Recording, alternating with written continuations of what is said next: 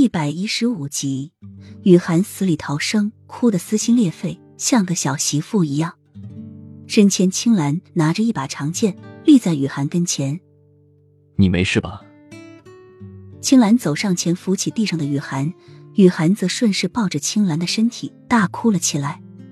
你到底去哪里了？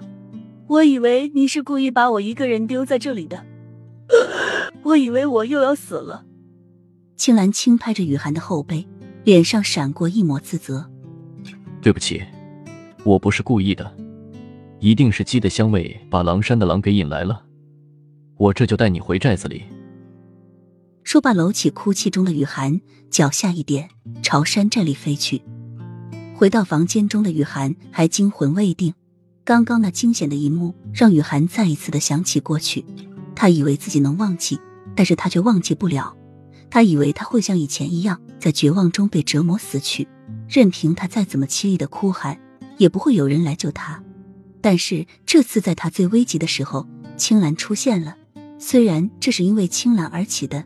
雨涵对他是又感激又气愤，一晚上抱着青兰是又哭又打，青兰是自知有错，只能不停的安慰他，直到雨涵哭累了、打累了、睡着了，青兰才在床上小睡了一会儿。但是只睡了半个时辰，手下就来报狼山下又有一批过路商人，于是乎青兰又不得不起来，爬起来去打劫。而哭了一夜的雨涵倒是舒舒服服的睡到了中午。直到手下的人送饭过来，雨涵才知道青兰早就下山打劫去了。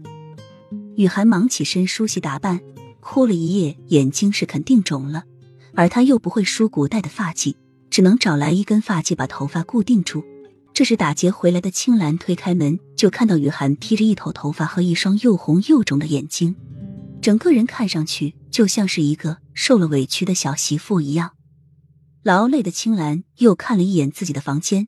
原本整洁的房间，自从他带了一个女人回来住之后，被窝乱糟糟的没叠，衣服随意的被丢弃在一边地上，桌上还有饭粒，而梳妆台的下面有着掉下来的头发，